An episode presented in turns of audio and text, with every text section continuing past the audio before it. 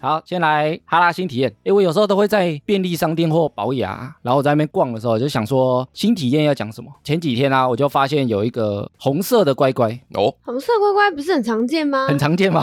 我刚拿出来，这你还说是草莓口味的。哎对，呀，因为我远看看不太清楚，然后就想说，嗯，应该是草莓的吧？诶，但刚你们不是说你们都吃过？我吃过哎、有啊，这个口味的有吃过。我没吃过诶，所以我买了。我想说， 所以是只有我的新体验是不是？对，这就是你的新体验。因为红色的乖乖啊，它是巧克力口味的，因为一般最常见是绿色跟黄色的嘛，五香还有椰子口味的，没错，对所以我就想说啊，我来了解一下乖乖的历史，跟它有什么有趣的小故事。所以红色真的有很难买吗？以前我家旁边有一个很旧的杂货店，它就只卖椰子的跟五香的，我没有看过红色的在卖。好像那种旧的干妈店比较少会卖红色的。对啊，所以我完全没吃过啊应。该是那个老板不喜 欢吃吧，不进货。老板不喜欢巧克力， 然后后来一查，乖乖已经历史悠久，它有好几波话题啊，把它的声量炒起来。哦，就他走红过好几次。乖乖这个公司啊，他一开始是卖药的，卖药的，卖什么药？就是肚子痛的药啊，跟 哦就真的是医药品哦，跟思思有关系吗？没有关系。现在还有，但是没有这么有名。哦，嗯，卖药的业务啊，已经占不到整个公司营业的一成了啊，主要现在已经都在卖食品了啊。食品比卖药还好赚。他们在一九六八年转型，那时候因为卖药啊会有淡旺季，所以他们就想说业绩没这么好的时候，改卖一些食品，哦，就好像冬天卖姜母鸭，夏天卖串饼， 会这样吗？ 我开玩不会笑啊吗？，姜母鸭夏天不开啊。我有遇过有些会碳烤啊之类的，哦，也是有啊，就交换嘛。烤的东西不一样，淡季的时候啊，他们药厂就会转卖饼干，所以那时候就推出乖乖这个产品。一开始也是椰子跟五香口味，就这两个最经典的，就他一开始卖就是叫乖乖嘛。一开始就叫乖乖。然后他们第一次走红啊，因为他们卖药的嘛，主打他们的食品卫生，做食品的工厂啊，跟卖药的规格一样，有 GMP 认证。很干净，高规格啊，很多人知道乖乖啊，是透过它的那个 logo 啊，它 logo 不是一个两个牙齿的一，个哈没能 key 嘛，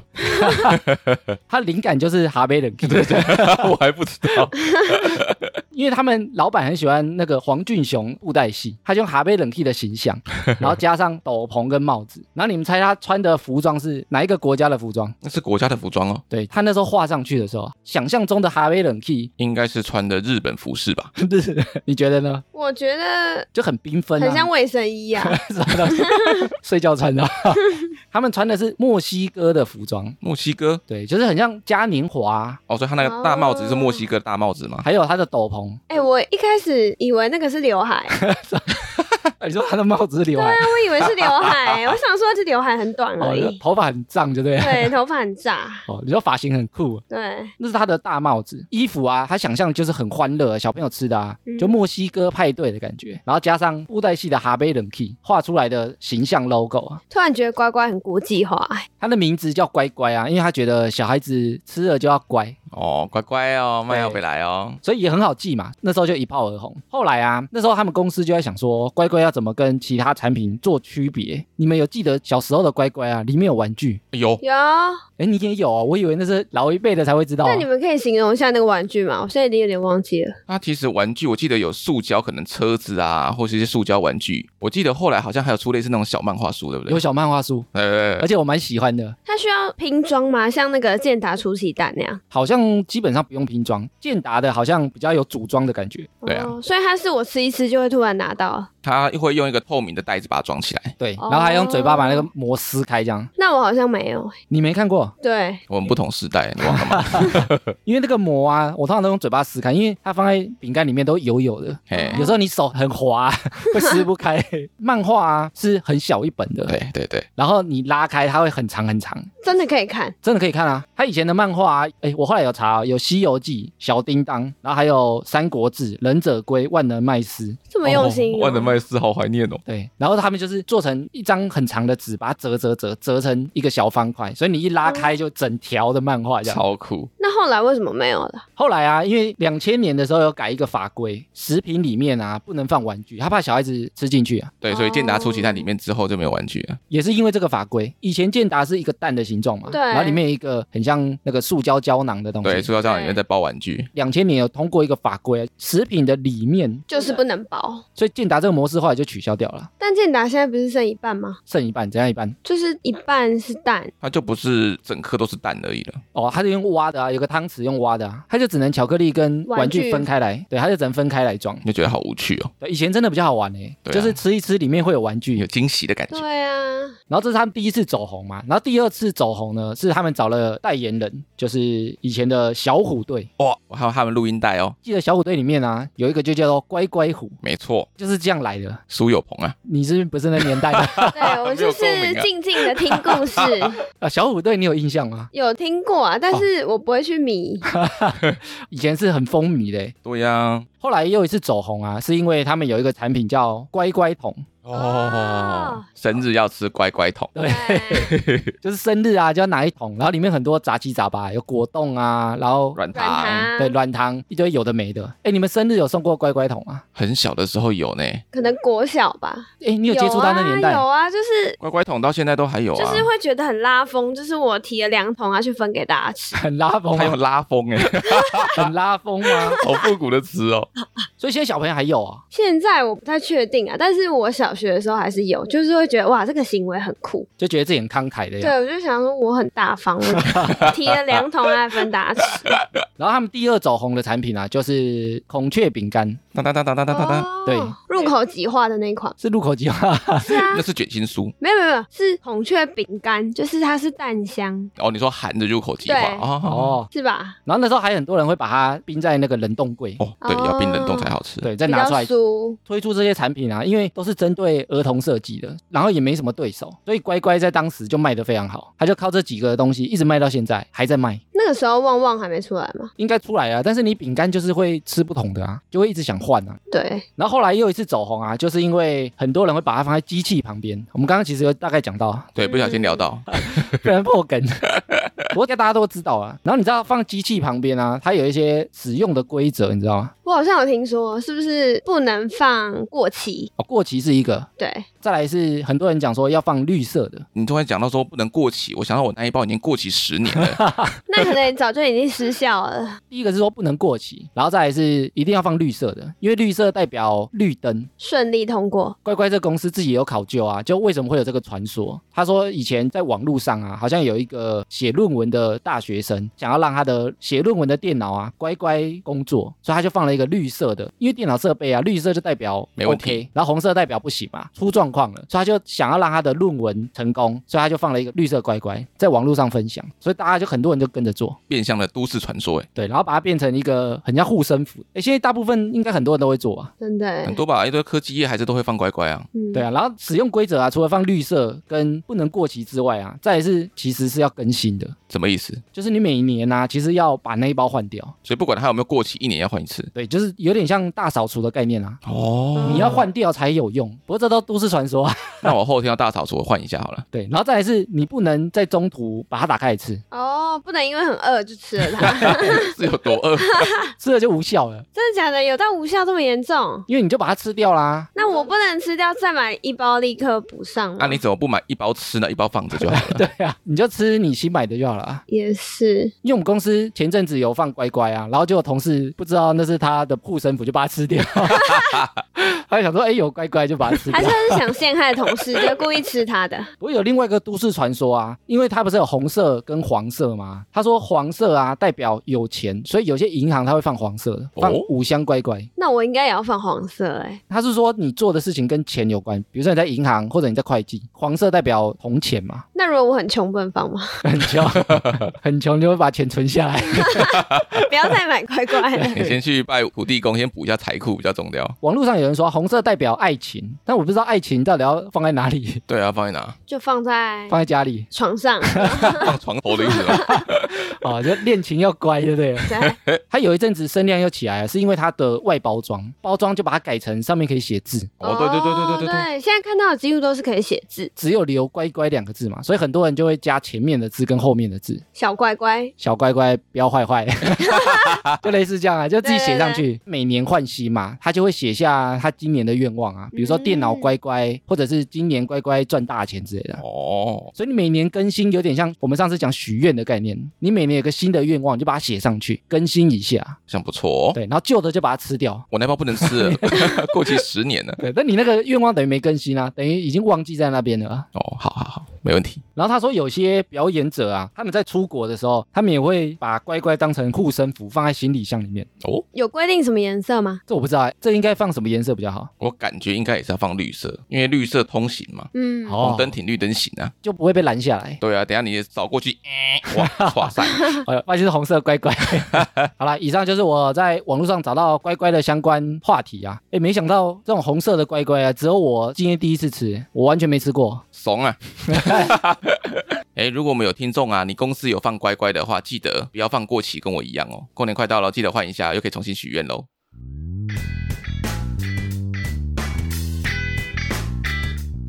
闲闲没事的多养，别忘每周充能量。欢迎收听哈拉充能量，我是艾米。好啦，我是跑跑。嗨，我是安妞。疫情过后啊，你们还会去电影院看电影吗？当然会啊，就是疫情结束之后，然后看报。我后来已经没有进电影院的感觉了。我是好久好久才会进去一次， 哎疫情前后我觉得差很多哎、为什么没感觉？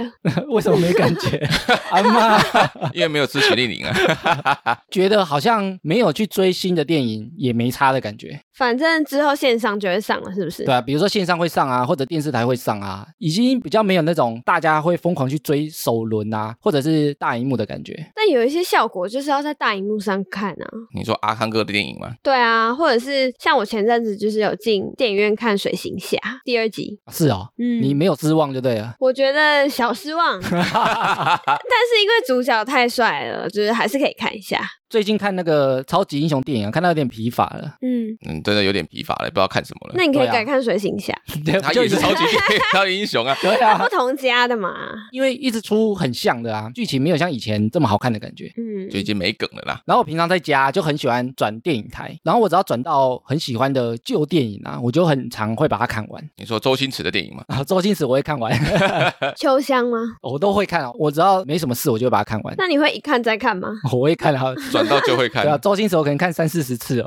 诶他最近那个《家有喜事》不是要重新上戏院的吗？但你会去看吗？ 如果有人揪我，我会去啊。那个电视已经演超多次了，但是他有一些隐藏剧情是电视没有播 的，你知道吗？哦？真的吗？会有这样？有，他这次有把就是剪掉的隐藏剧情会放到那个正片里面去。哦，哦然后前一阵子就看到一部我以前很喜欢的电影啊，金凯瑞演的《Yes Man》，哦，我知道。嗯对吧、啊没问题先生，他就在讲开始是很排斥这个世界任何的事情嘛，比如说你想要找他出去玩啊 No 对，想要找他做什么事情啊然后 他就什么都拒绝嘛，所以后来他去参加一个讲座，就有一个心灵导师跟他说，你要放开心胸啊，对任何事情都要说 yes，即使你没这么喜欢，没这么想做，你还是要说 yes，你的世界就会因此而改变。而且他后来遇到女主角好正哦，因为他离婚嘛，所以他也因此发展了一段新的恋情。他后来的确有发生一些改变嘛，所以我这一集就想来聊一下这个好奇心啊，因为他一开始是对什么事情都没有好奇心嘛，什么东西都不感兴趣啊。那不就跟我一样吗？原本想聊这个也是因为跑跑好几次在节目上讲说，他对人不好奇，然后他对事情也不好奇，他对这个世界也没什么好奇，对啊，所以我想说这一集来整理一下什么是好奇心，然后他到底是好的呢，还是他可以培养改变的？好看聊完这一集能不能改变我的想法？哎，你觉得你们是好奇的人吗？我觉得我是，你是？你觉得你是嗯对，？我会问各种问题，而且我会问到很细很细。哦，那你身边的人也是这样觉得吗？就你身边的人会说，哎，你怎么这么好奇啊？或者是你怎么这么多问题？ 有哎、我朋友会说你怎么问题这么多，但感真的觉哦听起来像是在骂 我。那跑跑呢？我通常会觉得说，我身边发生的所有事情是有迹可循的，或是哦可以理解的，所以我不太会想要知道说，诶，为什么会这样，为什么不会这样子？你是觉得知道原因吗？还是没有什么想去了解？因为跟你无关，所以就没有想要去探讨。应该说跟我有没有关系，我都不会主动去提问或主动去询问任何有关的细节，哦，啊，为什么？哦因为我觉得不需要问，它就会自然发展下 去。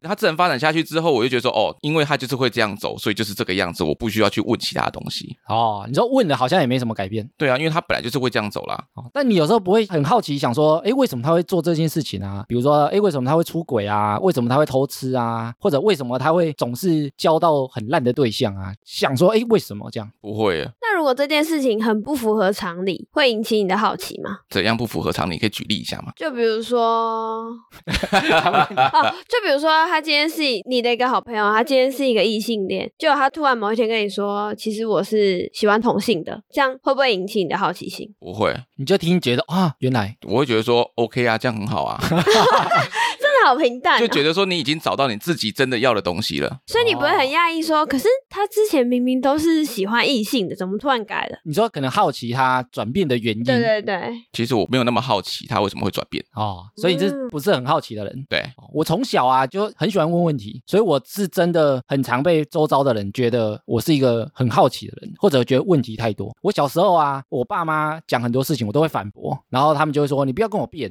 他们会觉得我很像在不想做，所以在反驳他们。但其实是想知道原因。想知道你为什么叫我去洗碗，这样吗？？对，比如说他们叫我去洗碗、洗澡，我可能说，哎，我现在要看电视啊，他们就会说不行，马上要去。然后我就会说为什么要马上去？就开始一直问，一直问，但我觉得这个不算是好奇，真的吗？这有点像是你只是说这个事情一定要现在做吗？现在不做会死掉吗？这就是好奇啊这。是好奇吗 我觉得有一点不是哎、对啊，是因为你现在不想做。如果你现在想做，你就会去做啦。哎，不见得。但我的好奇是，为什么一定要这样做？应该说，很多事情对我来讲啊，没有理所当然啊。就他们讲的很理所当然，比如说你就是现在做就对了，然后我就会觉得，为什么一定要现在做？为什么一定要照你的做？但通常这样子是对长辈才会有这种心态，像我对我妈也会这样子，像他们说要拜拜干嘛的，因为我就觉得说拜拜是不需要的东西，对，所以我就说那为什么要拜拜？哎，这个我也问过哦，对啊，他说因为要祭拜祖先啊。我说那我们死掉之后多久会投胎？他说可能多久？那祖先死这么多年不就投胎了？那我们再拜 谁？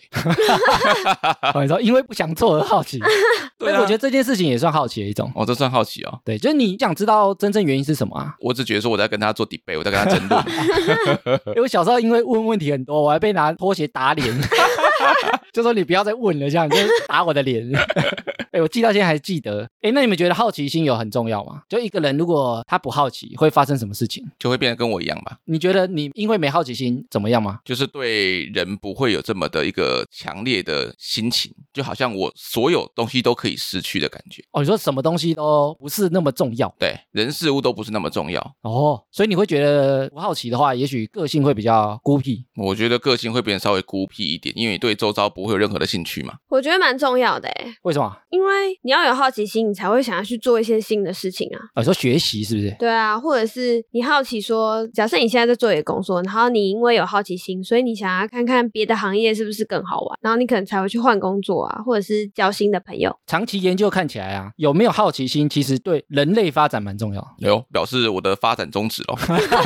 没有你对人类发展没什么贡献，因为他说我们发现任何新的东西啊，都是从好奇开始的，因为一开始都没有嘛。比如说数学公式，可能好奇嘛；物理学啊、生物学啊，什么任何的学术都是因为好奇开始的、啊。然后任何你比如说盖房子的工法啊、烹饪的方式啊，因为那是从无到有啊，所以它的启蒙都是因为好奇啊。好奇，比如说诶一定要这样料理吗？不能另外的做法吗？先有一些疑问，哦，所以它对人类发展是很重要的。文字啊、图画啊，或者是拍电影啊、唱歌啊，其实它都是因为好奇开始的。因为好奇，所以才去尝试。 对，然后好奇呢跟记忆力也有关。好奇啊，研究看起来啊，它会让你记得比较清楚。所以一般很好奇的人啊，通常能记得比较多的事情。 那我很会记仇，表示我很好奇。哎记仇，欸但你的记仇如果是有条理的啊，你会知道为什么讨厌他，你就会记很久。因为我真的记很久哎。我觉得好奇啊，他就会比较去追根究底啊，他想知道你真正核心的原因是什么。哦，。所以你追根究底啊，你就知道他就是真的心里这么坏，可能一辈子都不会原谅他 对我一辈子都不会让你的。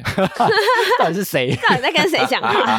然后我们人类的好奇心啊，也是为了生存演化而来，因为你想要活得更好啊，活下去啊，所以你就会对很多事情都有好奇心，比如说怎么做你才会比较长寿啊，或者是可以生比较多小孩啊，可以赚比较多钱，就是很多事情都是从好奇开始。然后好奇心也跟爱有关系。爱，跟爱什么关系？什么叫做爱？对啊，什么叫做爱？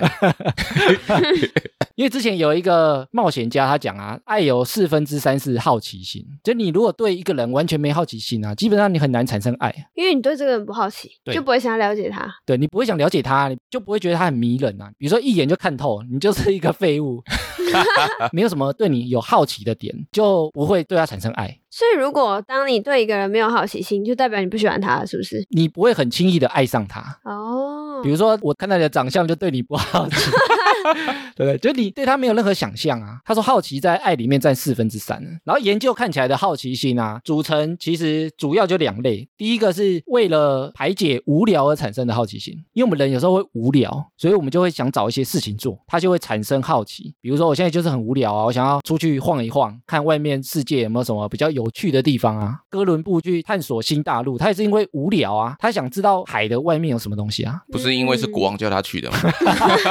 自己可能也好奇啊，别人都不知道海的外面有什么嘛，也许什么东西都没有啊，但他好奇会不会有别的东西啊？所以他才去。比如说我们现在也不知道宇宙外面有没有什么外星生物啊，或者宇宙外面什么好玩的东西啊，所以我们会去探索宇宙啊。你看现在也没找到什么东西啊， 我觉得外星人就在地底，啊真的。 所以如果你有办法去地底的话，也许有人也会想下去啊。那跑跑会想下去吗？感觉是可以耶，那你不怕遇到蜥蜴人啊之类的？就把我吃掉啊！然后第二种好奇呢，就是有点在追逐知识的感觉，因为对一件事情好奇，所以你会去找相关的资料啊，或者你会去深入研究、深入练习，到达另外一个境界。比如说像你弹贝斯嘛，你会好奇说，哎，那个很强的弹贝斯他是怎么练的啊？或者到这个程度，如果很有名的话，会不会在路上遇到粉丝啊？会不会很多人买我的专辑啊？你可能会对这件事情有好奇，你就可能会去钻研这件事情，但是真的太难了，我还是没有办法，不好奇对不对？演不起来了，很难呢。然后有一种好奇啊，是它叫做不定性的好奇，对于你没尝试过、没看过的东西产生好奇。比如说你看到一场车祸，你可能好奇说，哎，到底人死了没啊？或者是那个车撞了多烂啊之类的，嗯，你会好奇嘛？或者是比如说情侣吵架、啊，你会想说，哎，他们在吵什么？在旁边偷听，怎么听起来比较像是很八 卦？你会好奇啊。然后或者是你会好奇没吃过的东西啊，没去过的地方啊，好奇别的国家是不是真的如听到的这么有趣啊？你可能就会去找资料嘛。如果真的有钱有时间，你可能就飞过去看一下、啊。直接出国，对啊，然后他说不定性的好奇啊，也有时候也是因为无聊产生的，因为你生活比较无聊，所以你对这些事情就有兴趣。比如说在社群看一下别人都在干嘛、啊，所以总归一句，人就是个很无聊的生物嘛。很容易无聊。一直在看人家在干嘛。但是无聊有些人就会甘愿无聊啊，比如说做一样的事情，他可能也没差。但有些人因为无聊，他就会觉得不行，我一定要做一些其他比较好玩的事情啊，或者是比较成就感的事情，所以他就会去做一些其他的摸索。如果像我这样不好奇的人，我有活下去的必要吗？好奇啊，有几个好处啊，我整理了一下。第一个是有好奇心的人啊，一般他会比较有创意，因为他有事没事就会想说有没有其他新的可能。比如说很多音符啊，哆来咪发嗦就是这几个音嘛，但是你不同的组合方式、不同排列方式，就会有不同的音乐出来啊。所以他会好奇，哎，换一个调试试看。比如说你在弹贝斯，你可能换一个弹法、啊，用脚弹弹看，用舌头用舌头弹弹看，用舌头舔啊， 那个血那么粗，用舌头没办法了。比如说你可能都用食指、中指啊，你可能换一个手指啊，或者你会想说两个弦、三个弦、四个弦有没有弹起来不一样啊？或者我换一把吉他，换一把贝斯，会不会有不同的样子、不同的音乐出来啊？哦，哎、是说这不样定，这集聊完，他就会回家用脚弹。我不会那么无聊他 啦，变成用脚弹的一个对创作家， 我马上就红了。我跟你讲，所以一般有好奇心的啊，他会比较有创意，创意就是比较少人想到的东西嘛，他才会称作创意啊不。然就称作抄袭。然后一般有好奇心的人啊，一般他呈现出来啊，也会比较聪明。因为比较有创意，比较愿意尝试。创意跟聪明好像不一定相等啊。他说最主要原因啊，就是因为有好奇心的人啊，一般他记事情记得比较住。那跟 tension 一样聪明吗？为什么？他们哥聪明，聪明。因为研究看起来啊，你有好奇心去了解事情的时候啊，你会知道来龙去脉嘛，所以你会记得比较多事情，比较不容易忘记。我自己有这个感觉哦，就是我在记事情的时候啊，因为我都是一个点接一个点啊，比如说先想到 A B C D 这样，那我只要想到中间一个，我就可以把前面后面推导出来。我想事情就会这样想，但我比较难呢，我会把一天的事情可能分好几段，然后就是完全是散状的，因为你没把它串起来啊，我没有逻辑啊。有好奇，我就想说，诶，它的前因后果是什么？然后你就会推论，然后我就会很容易把它串起来，所以我记一串事情就会比较简单，因为它都是有一些相关联的啦。难怪我都是片段型的。爱因斯坦自己也有讲啊，他说他其实没有什么特殊的天赋，他只是觉得他有满满的好奇心。他这么聪明，就是因为他有好奇心，他想要探索一下宇宙啊、量子啊，为什么会这样啊，原子为什么长这样啊？他们就是就是整天都在想这些事情。还有探索禁忌的爱情，哎这也许也是好奇啊。然后如果你有好奇心的话，你也会比较愿意主动去学一些东西，因为你如果对很多事情都不好奇，不改变也没差啊，不学习也没差嘛。但你如果对一件事情好奇，你就会去摸索啊。对外太空好奇，你就会想说我要怎么出去，我要搭什么东西出去才不会死掉啊？我在外面要怎么生活啊？你会好奇很多事情，所以你就会慢慢推动。像我们很多科技，比如说从火箭来的嘛，或者从那个军事武器来的啊，他们拥有的科技都比较强啊。他们就想说我要怎么飞弹射得更准啊，或者是打别人打得更快啊、更痛啊，所以他们就会一直研发新的东西出来，新的飞机啊、新的坦克车啊，都是因为他们想要赢过对方嘛。不是因为他们有外星科技的关系，逆向工程做出来的吗？你说变形金刚是 不是？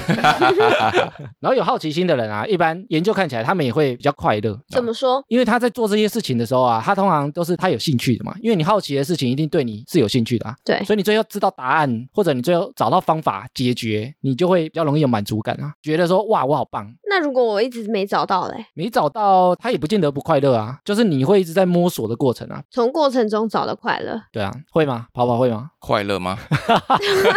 他犹豫哎、呃所以我说看着他没好奇心啊，看来是还没用脚谈啊。比较好奇的人啊，通常比较有适应力，他到哪个群体去生活的时候啊，他比较能够适应。但我适应力其实蛮强的耶，我通常都会说我自己的协调性很好，你说手脚协调性很好，把我丢到一个不同的部门啊，卖一个不同的东西啊，我因为我就会想说这东西怎么卖，卖点是什么，我就会好奇说为什么别人不买啊，买或不买的原因是什么，我去探讨啊，所以我每次都好像会更进步，更进步一点。艾米好棒哦！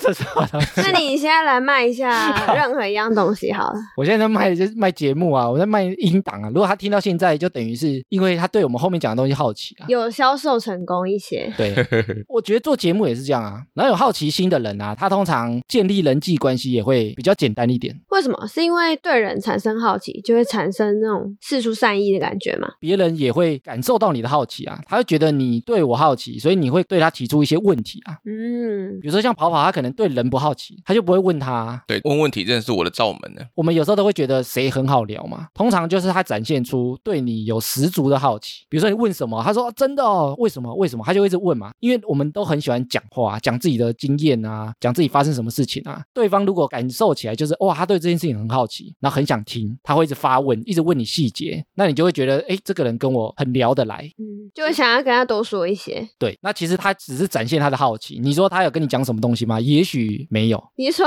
聊完三个小时，我不知道他叫什么名字，是吗也许没跟你讲什么他的故事啊，但他过程中对你很好奇啊，他觉得哇，你怎么成功的？你怎么来到这的？为什么你来这个国家？你来玩几天？他可能会好奇你喜欢吃什么啊，不喜欢的原因啊，他可能会一直问一直问嘛，你就会觉得对你很好奇的人啊，你就会觉得他特别友善，哦，在讲话的时候啊，对人家很多问题展现出很好奇的啊、比较容易建立关系啊，比较容易当朋友啊，你比较不会想跟一个滔滔不绝都讲自己事情的人当朋友啊，会吗？会吗？ 确实、欸，我觉得是，是不是对别人展现出好奇，会让人家觉得你很友善，啊，其实你自己也没讲什么啊，你只是一直问问题， 只是说哈，为什么，怎么会这样这样 吗？然后他讲什么你就一直在讲这个。 感觉客套。我之前听过一个聊天的方式是，你就是一直重复别人的最后一句话，然然后后呢就会显得你很会聊天。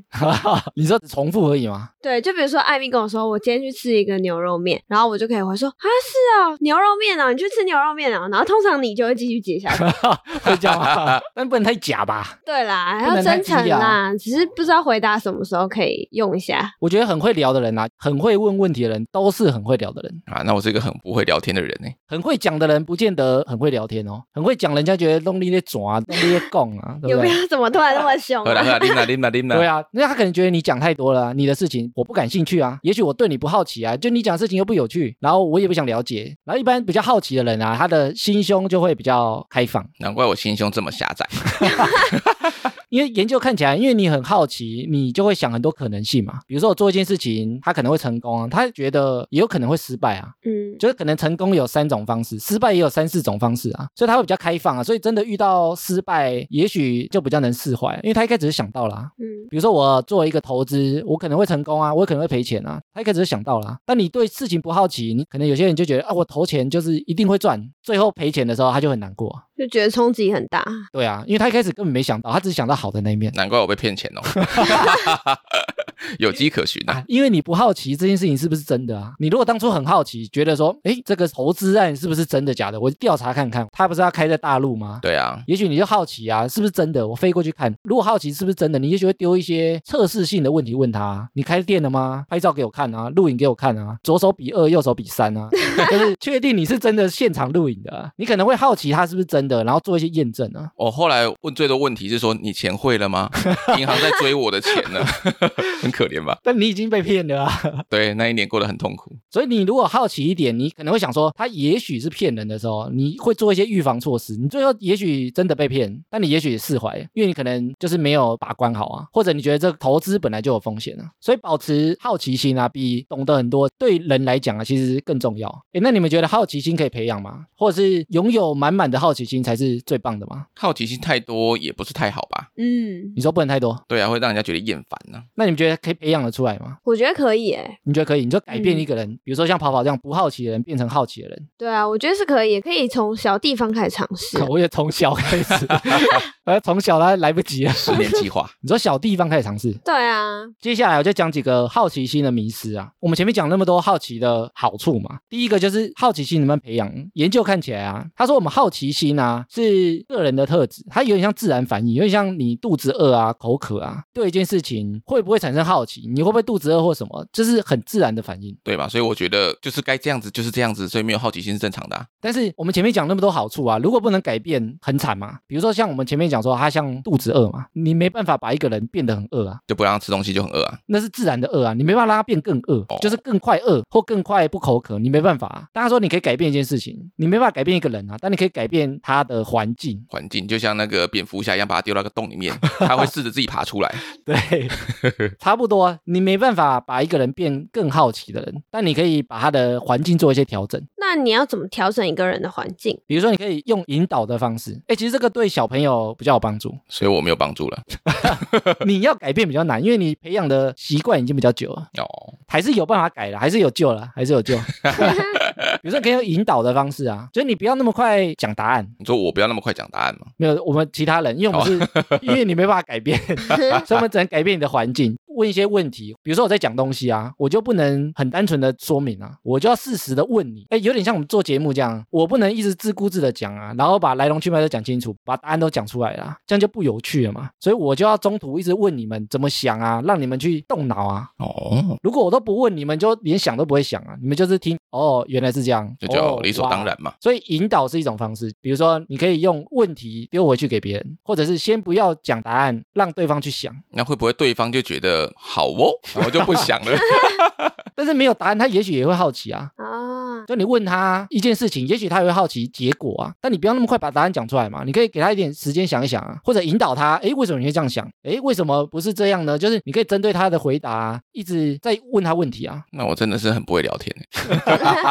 再是，如果你要让一个环境啊是比较容易产生好奇心的话，你要比较有耐心，怎样比较有耐心？因为你在探索好奇心的过程啊，通常都会比较久。比如说，我直接跟你讲答案，像呃，我需要带新的业务嘛，也许他们有问题来问我啊，可以直接很快的说你就怎么做，然后照我的做，什么都不要问，很快就可以解决了。但是对方来讲，他就没有思考的那个时间啊，或者他不知道为什么要这样做啊，他可能觉得这只是一个你给我的命令，给我交办的事情，我就把它做好，但他根本不知道我的用意是什么，或者我的出发点是什么啊。哦，可能就要比较有耐心，我就要引导他。诶，如果是你会怎么做？然后他的做法，也许我还要回说，我觉得这样也许有更好的做法，或者是诶有另外一种想法，你为什么没有想过？那他们就是在那边想来想去啊，所以过程通常会拉的比较长啊，但是也比较能创造一个让对方容易产生好奇、好奇心的环境。会不会对方只觉得很痛苦，好像没有觉得任何好奇，有可能，有可能，一直被骂，一直被质疑？这个有时候从小就比较容易体现，因为小朋友通常是比较好奇的嘛。然后很多大人啊，小朋友在问为什么为什么的时候，啊他有时候都懒得回答。我家的人其实就有点这样。那以前你爸妈会怎么回你？如果觉得你问太多了，就会说你就照做就对啦。不过他们通常讲这句话啊，我就不做啊。因为你觉得你们没有回答到我，对，就你要回答一个我可以接受的啊，我不是不做啊，讲的讲法很棒，我就接受啊。但我也会讲我讲法，比如说看卡通跟洗澡，我就会说卡通只有现在才演，我洗澡什么时候洗都可以啊，我睡觉前洗都可以吧。那我现在不看看卡通，卡通就没啦。所以最折中的方法就是厕所要摆一个电视。边洗 澡边看卡通哦没，错，我也许会说七点半就演完了，我七点半演完我就去洗澡。啊我给一个办法嘛，那你要回答我为什么不行啊？你为什么一定要叫我现在马上去？对啊，老一辈好像都会这样哦。可能会说你不要管嘛，其实这个就是不想解释，有时候是你解释不出来，但你就想叫人家照做而已他。就说你大人还我大 人，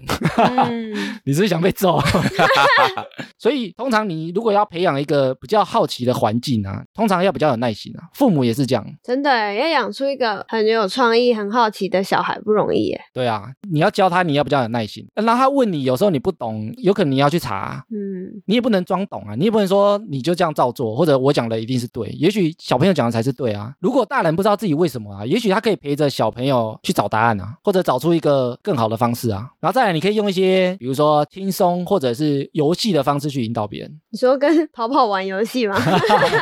玩什么游戏？没有，就你如果想让他了解一件事情啊，你可能会从他有兴趣的地方切入啊。嗯，比如说他也许对音乐有兴趣，那你可能从音乐的地方去引导他做更多的事情啊。能做什么事？那如果是比如说像我们对音乐的了解，肯定不会比他多，那怎么引导他？比如说，如果我们节目前阵子不是说节目要做一些宣传或改变吗？对，我们也许可以引导他说，诶，他会如果会音乐，帮我们做一首歌。对啊，也许我们是不是可以做一首歌啊，或者做我们的背景音乐啊？我们串场不是会有一个音乐吗？对，他也许可以自己尝试写一段啊，可能就会去想啊，这是引发他的好奇、啊，诶，我写不写得出来，或者我写出来别人会不会受欢迎？也许他就会去做某件事情啊，就我们引导他的啊，但对我来讲，会变成说，如果你们叫我去做这件事情，对，那我就说好，那我就去做，但是我不会说哦，好好奇，我可以写出什么东西去做这件事情。但是你要做这件事情，你就需要动脑啊，你就是会踏出去做一件不一样的事情啊，我自己的感觉啦，我会觉得说哦，这就是因为事情就是往这个方向走，一个工作吗？就是一个该会去的一个地方。哦那像我写歌啊，我比较会写歌词，不会说哎好奇说哎这首歌词是会怎么样怎么样，不会，我就是很自然而然就是把它写出来。哦，那如果我的下一个引导方式啊，我就嗯会说，我觉得你可以先想一个点是，比如说听众喜欢什么风格，写什么方向，比如说你可以写摇滚的啊，你可以写嘻哈的啊，你可以写饶舌啊，那你也许就会开始想嘛。我就直接在那个线洞里面发 问，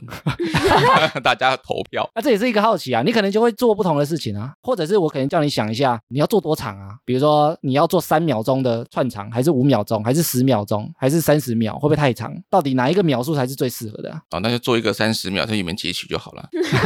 像 Windows 那个音乐开机的对音乐就是这样来的，那我就会问说，为什么这样比较好啊？要不要实验看看啊不？然就是写出来，然后分段，然后让观众去票选。欸你看你现在在想，就是我讲来，我哦所以这是好奇嘛？对不是，我就引导你去想一些其他的事情，你就不会觉得好像就是来的工作我就做啊，做完就没事啊，我就再等下一个工作。你可能会去想说它的关联性啊，或者你可能会好奇，会上网搜寻是不是以前有人做过这样的研究啊，比如说串场音乐几分贝跟人声差距多少才是最舒服的。那也许我们就用这个研究上面来做啊，你没有从人家感兴趣的地方切入啊，他就会像刚前面讲说，你那个环境还没出来，别人就不想做了。他也许对这件事不好奇啊，他就不想做了。所以我之前也有想说，怎么让你们聊天聊得更起劲，然后怎么改变你们变成一个好奇的人啊。我后来做完这题的功课之后，发现其实是我自己的问题。应该说，我没办法让你们或者让听众更喜欢这个节目，我只能靠自己去做得更好啊。应该说，我怎么创造这个环境啊？我觉得我自己在做节目编排啊，或者我们在聊天啊，其实有点像这件事情呢、所以现在自我检讨大会，我之前好像也有讲说，有些梗要留起来啊，讲说不能破梗嘛，或者我们在看电影啊，为什么你会一直看下去？因为有些事情你会好奇它结局长怎样啊，男主角女主角最后有没有在一起啊？ 但是我觉得那是对新的电影，像周星驰电影，我们已经看得滚瓜烂熟，我们还是会继续看下去，虽然知道已经破梗了，还是觉得很好笑。比如说像我们节目，我们就不会前后颠倒哦，不会先讲结论再来讨论啊。对听众来讲，他就不好奇你后面在聊什么了，就跟卖东西是一样道理嘛，卖东西怎样卖东西。就是前面要先铺梗啊，讲一堆有的没有东西啊，然后才带出他的产品来。听众好奇，最后才是大爆发，贵夫人果汁机啊，这有关联吗？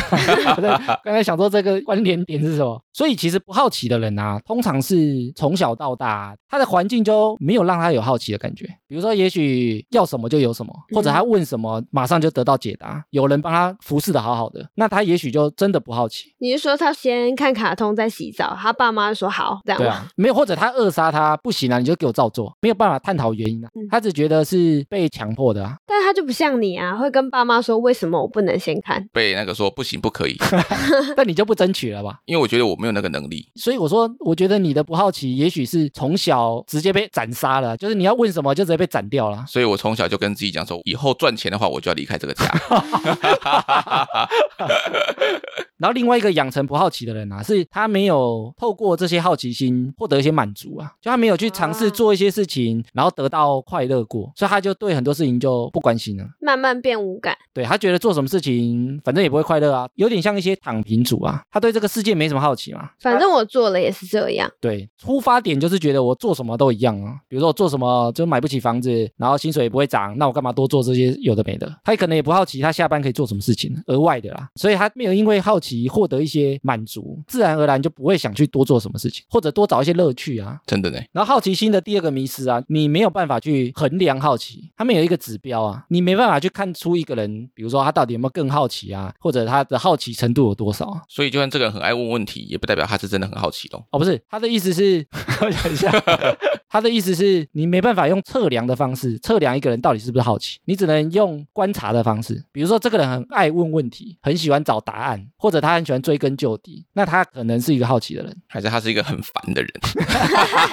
纯粹问题很多的 人，如果好奇过头，也许会很烦、 啊，但也许他会找出就是没有人想象过的事情啊，或者他可能会完成一个没有人做过的事情啊，你是说他可能是一个天才？也许，但他可能就是很讨人厌啊，就可能他是一个很机车的人，但是他也许会完成一些什么事情，不一定啊。其实这个讲回来是代表，其实根本没有我们自己觉得我们是好奇或不好奇啊，其实那是刻板印象。听起来是很主观的事情。所以有一个人啊，如果他说他是不好奇的人啊，其实他都有救，那是他自己觉得而已。你只要一直慢慢引导他，或者常常让他发问，他其实有可能会慢慢变成一个对很多事情都好奇或者有兴趣的人。而且说不定只是因为他还没有找到兴趣而已。对啊，你看像我们前面讲那个 Yes Man 那部电影嘛，他一开始对很多事情都不感兴趣嘛，他是因为参加那场会，对任何事情都要说好，他都要说 Yes 嘛，对所以就是因为有这个改变，让他跨出去啊，之后还被美国 CIA 抓走嘛？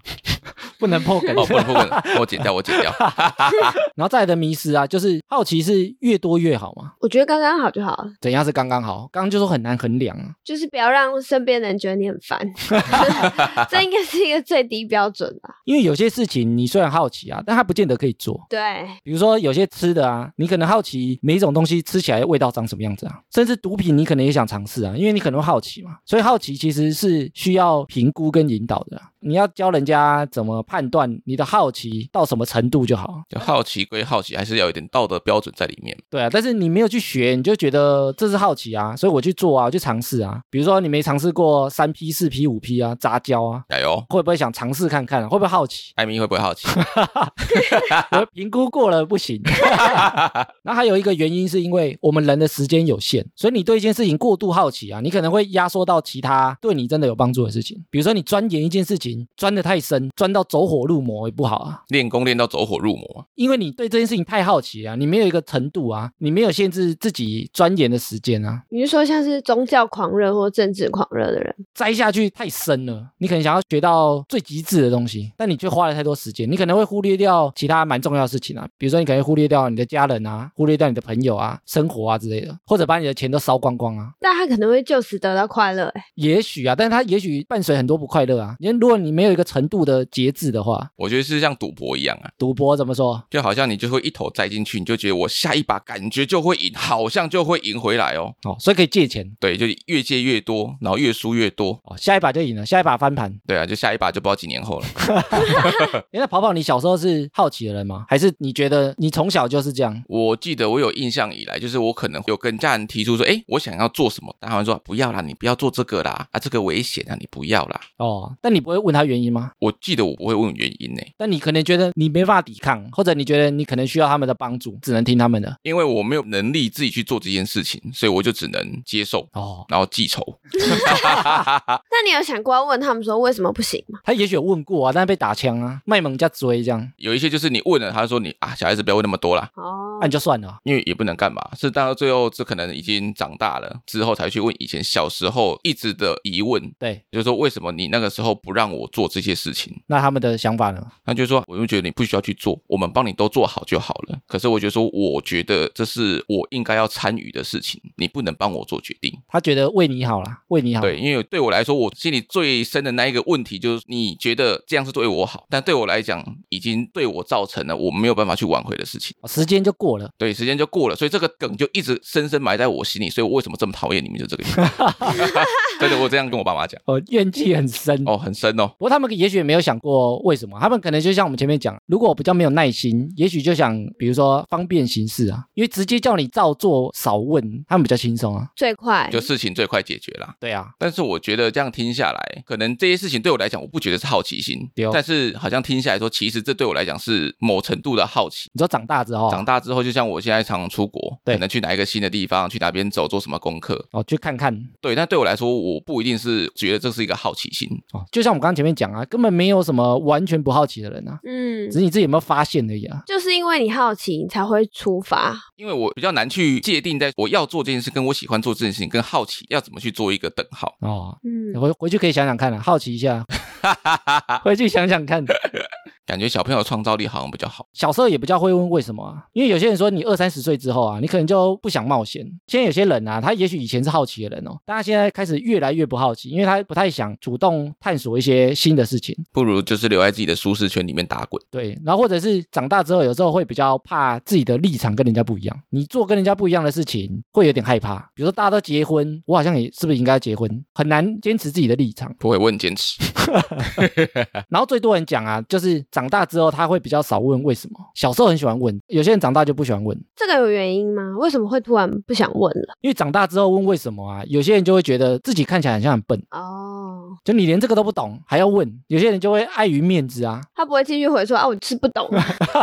生气。有些人不敢回这句啊，有些人就是觉得他要装的自己很懂啊，即使他不懂，他也不问为什么啊。不想被看穿，对，然后或者是有些人觉得自己很懂，也有这可能。装懂，没有他自己真的觉得我懂啊，比如说我想的才是对的，你想是错的，所以我也不问为什么你有这样的想法。 他就觉得自己是对的。对啊，比如说像我们最近投票完了嘛，自己投谁，也许别人讲说他投不一样的人，你不会想问为什么？诶，为什么你支持他？你原因是什么？你能不能说服我啊？或者你会跟我讲一下你看法？他可能不想讲啊，他也不想问啊，不好奇啊，他只觉得你不懂，我才懂。对我爸妈对选举这件事情就觉得说他们懂我不懂，所以研究看起来啊，其实我们人不太会失去好奇心，你很难完全丧失好奇心。就像你人不可能不会饿啊，不会渴一样，只是那个环境跟你的习惯好不好而已。或者是说可能你的好奇心的程度是有没有像以前那么高？但是你的高低通常就是你的环境造成的、啊，比如说你的交往对象也有可能啊，或你的原生家庭，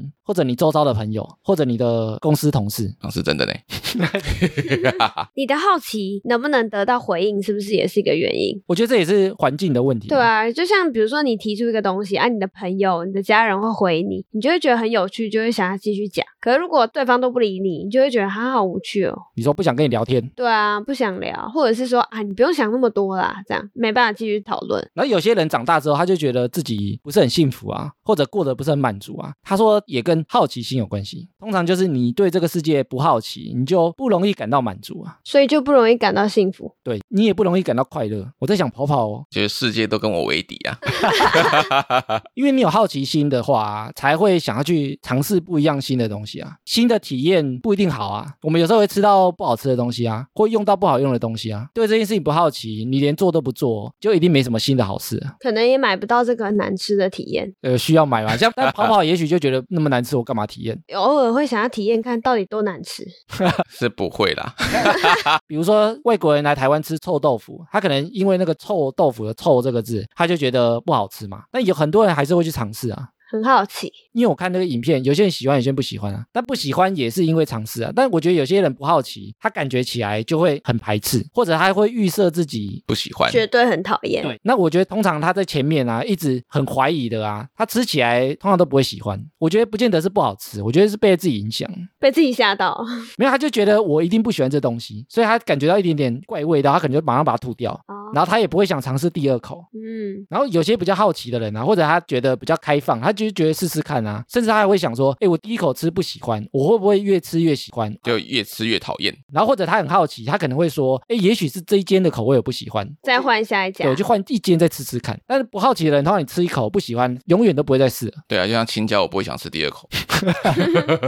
所以一般比较有好奇心的人啊，他通常会过得比较满足跟快乐，因为他会尝试到不同的新的东西啊。也许他这样就会试到他真的很热爱的东西，或者他很满足的东西。所以这样聊下来啊，我其实觉得，如果你发现有人在扼杀你的好奇心啊，或者想限制你的想象力的话，对啊，或者他限制你问问题，不要追根究底，那我觉得他是在做一件很坏的事情。这个人很坏，这个就要讲到啊，他也许是一个人，也许是你的父母，也许是一群人啊。比如说在公司，他叫你做什么就做什么，你不要想，你也不要有其他新的想法。他也有可能是一个政府哦，你说当兵的意思吗？那甚至有些集权政府啊，他可能会限制你某些事情啊。比如讲哪个国家， 好像蛮明显的。那也许他会把一些事情删掉啊，比如说他不希望你看到的东西，他就把它删掉啊。不给你看，对啊，除非你翻墙。分享出来看。 所以你如果发现有人在做扼杀你好奇心啊，或者是创造力的话、啊，其实都是一件蛮不好的事情。我觉得如果上一代对自己是这样，啊没有给自己这样的环境啊，我觉得那也算了，那也没办法，没办法再重活一次嘛。没办法改变的啦。对啊，但也许你的下一代或者你身边的朋友啊，我觉得就不用再做这样的事情了、喜欢跟人家讨论事情或辩论啊，有时候就很容易让人家觉得我很烦，就问很多。啊，妞，你觉得你问题有真的很多吗？你觉得我问题很少是不是？我觉得没有很多，会不会是跟我比起来？对啦，你话太多了， 他觉得你烦了，你看。 那我有个问题啊，像我这种没有好奇心的人，如果我想要培养自己的好奇心，我要怎么去创造那个环境呢？我觉得第一个最重点的啊，就是常常问问题。好哦， 开玩你笑的看啦。你现在就问不出问题啊！我自己在问问题的时候啊，我是真的很想知道背后的底层逻辑啊，别人这样想是为什么？第二个想法是，我想知道对方是不是真的有想过，有没有想过别的方式的意思吗？然后或者是我会怀疑对方的讲法是不是真的好，我会先对对方怀疑，所以你觉得我在胡 乱没有预设可能是胡乱。 哦？所以我会问你为什么啊？那你要讲得出来，你讲不出来，我就觉得你可能没有想过啊。那你如果有想过，哎，为什么要这样做，讲得很清楚，我就会觉得，哎，有道理。那我可能也学到一招啊，那我就会问他问题啊，哎，真的是这样吗？ 然后我就一直质疑对那如果方，他是说真 的啊，那你有没有真的是这样吗？真的啊，你要解释 啊，啊就真的没。哦那就是胡乱。 所以我觉得很会问问题，我觉得是第一步啊。你是不是觉得自己不会问问题啊？我是真的很不爱问问题啊，是不爱还是觉得就不知道应该要问什么问题比较好，哦？或者是说我应该问这个问题吗？但你担心的是什么？问出来对方觉得为什么你会问这样问题吗？我其实不是担心呢、而是觉得没有必要，为什么没必要是吗？没有必要再知道更多的东 西。为什么？他就是就比较没有好奇心了。比如说，也许听众来跟你聊天，你就问他：“哎，你从哪里来的啊？听哈拉冲浪听多久啦、这都是好奇啊。真的，这些问题好像都是你在问的， 对啊， 都不是我在问。我说这样问对方，可能就会觉得我想跟他聊天啊。对啊，你是真的想跟他们聊天啊？有时候也不一定。套出来了，好，哦但是我就会试图去问啊，练习啊，练习讲什么就一直回，一直问啊。那按妞你的做法呢？你说你是好奇的人啊，你的想法会是怎样？我之所以会提问，可能就是我真的很想知道，我都真心好奇说为什么你会这样，然后我可能听，然后听完以后，我可能才会回去想他讲的有没有道理。哦，但你会好奇，会，我会问他说，哎，所以为什么？哎，但为什么你不太问我们？有啊，我有问你啊，会吗？有啊还，是你不觉得那些是问题？ 哦，那但我蛮喜欢回答问题的欸，就我蛮喜欢跟人家讨论为什么会这样想。所以他觉得你问他太少了，，对，他觉得我问太浅了 因为我不问嘛。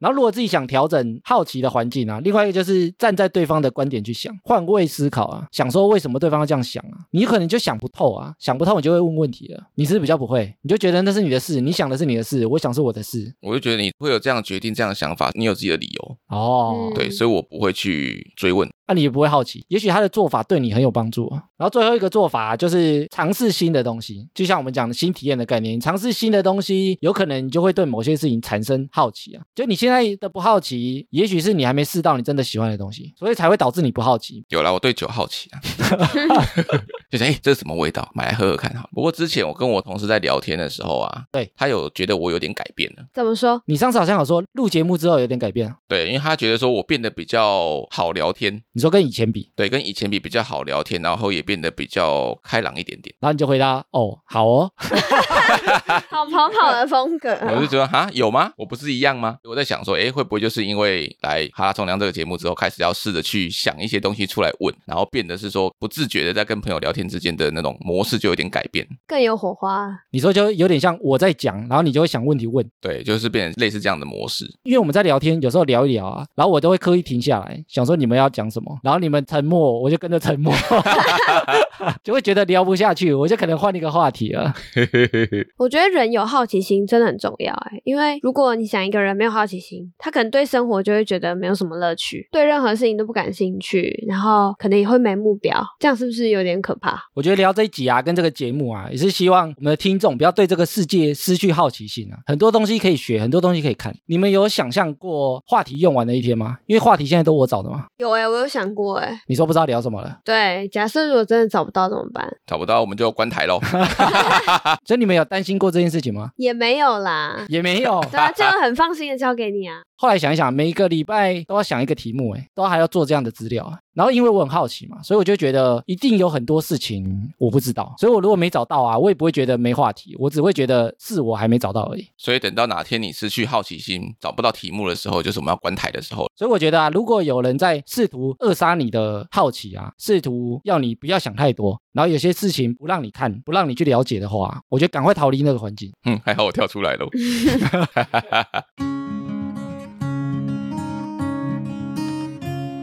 好，接下来听众回复留言，我们来回一个 Apple Podcast 的听众，他问我们的问题。这是来自听众偷鱼的留言，想借由哈拉充能量来探索一个问题。最近不论是听哈拉充能量，或者是自我成长类型、大众心理学的 YT 频道，都会发现，现在听众跟观众的年龄层越来越小，现实中也会遇到思想很成熟的零零后、一零后。我想这是因为现在获取资讯的方式很容易，他们可以很轻松的就接触到我们长大经历过才懂的道理。很多他们成长过程中经历的挫折跟困难，都能透过看到、听到的资讯去改变。那么，对于这些早熟的零零后、一零后来说，他们的烦恼是什么？会对于什么感到焦虑呢？希望就是哈拉充能量能帮他解答一下。那艾米跟跑跑，你们的想法是 什么我的想法是，他们的烦恼跟焦虑就是哪一天网络没有的时候， ？WiFi 断掉的时候哎、，也是有可能呢、我、哦说断网，对啊，已经习惯网络这么方便对啊，或是你已经习惯就是 Google Map 可以直接定位你在哪里，当这个 GPS 不能用的时候，哦对你该怎么办？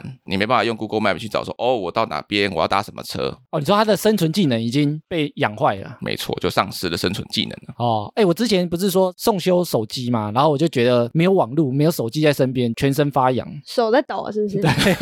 然后还一直觉得有人要找你这个幻 觉。对，所以我有点可能像他们一样，如果哪一天真的网络断了，比如说打仗啊，或者什么全球网络大宕世机，界末日啊，因为世界末日网络就一定断。哦，你说他们就没有对求生技能了。对啊，你说没办法，Google 说世界末日怎么办？对，没错。然后 Google 也没办法回你说，你就完蛋喽。 我自己觉得是因为他们接触的资讯太多，所以反而给自己很大的焦虑，就是那种社群的焦虑。为什么？因为你看社群上，大家只会展现出我自己最好的一面，没有人会把就是遇到一些很负面的东西放在网络上，大家都想让人家羡慕。你说看到大家都过得很好，或者大家都很聪明，看到大家最好的那一面，看太多就会觉得啊，我好废哦。我觉得他们的焦虑应该很大部分是来自这里，哦，觉得别人比我好，对。然后大家都过得好幸福、好快乐，那其实只是别人没把不好的那一面呈现出来而已。对，其实大家说不定都跟你一样，哦，所以是被骗了，有可能被那个网络人格、网络身份骗了。对，被绑架。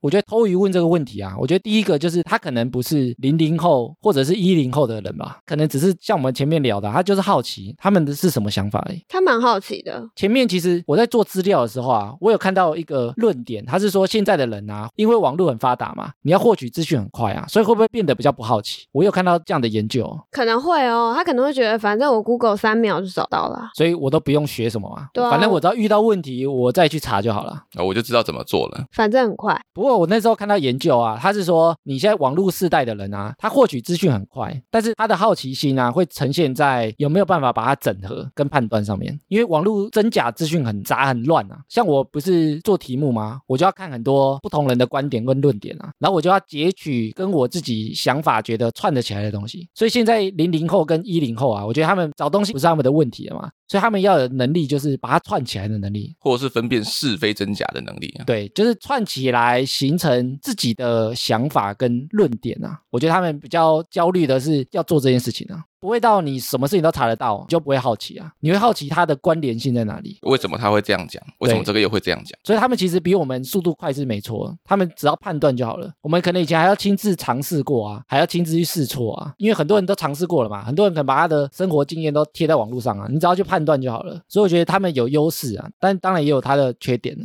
没有事情是完美的啦。最后头语也跟我们说，给了我们一些鼓励。节目经营到现在，也许步入一个稳定期，也许你们也有觉得很累的时候。不管怎么样，还是要跟你们说声加油哦，你们真的很棒。欸、他说节目步入一个稳定期，我们有很稳定吗？我没有，我们下一集就要解 散了啊！哪有这种事啊？欸但我看到稳定期是有点嘎嘎的、欸，我反而觉得蛮开心的欸。真的吗？为什么？你怕的点是什么？我怕的点就有点像没有办法做更多事情的感觉、没有办法。法突破的感觉，对我就是一个很好奇的人啊，所以我就一直会想说，要不要多做什么事情，或者是让听众觉得我们有在做改变。哦就稳定对我来讲，好像不见得是好事但是说不定就是偷鱼的稳定是指说你们都有稳定前 进啊。哦。稳定更新， 对，也许是我想太多啊，我好奇。还是说我们有稳定的主持群，就主持人不会一直换 哎，但一直换也不见得坏事啊。假设如果主持人都很好的话，哦？对不对？对，按钮最好。干嘛突然扯到我？ 好了，很感谢大家对我们的鼓励跟问题啊。然后之后如果在 Apple Podcast 留五星啊，你有什么问题的话，也可以写在下面，或者你可以更新留言。你说 Instagram 可以更新留言吗？不是啊， 啊，所以 Apple Podcast 可以更新留言哦。对你留过之后啊，你可以再重新编辑，那他会跑到最上面吗？会跑到最上面。哦，但你如果要点星星的话，就拜托你不要动。 好啦，以上就是本集的哈拉充能量。喜欢我们的听众呢，可以到各大播放平台订阅及追踪我们的节目。有 Apple Podcast 的听众可以拉到节目最下方给我们五星回馈，我们会在节目上回复听众朋友，也可以追踪节目的 IG、Facebook 来跟我们留言互动。原则上我们每周一固定更新。我是哈拉充能量的跑跑，我是艾米，我是安妞，我们下周见喽，拜拜拜拜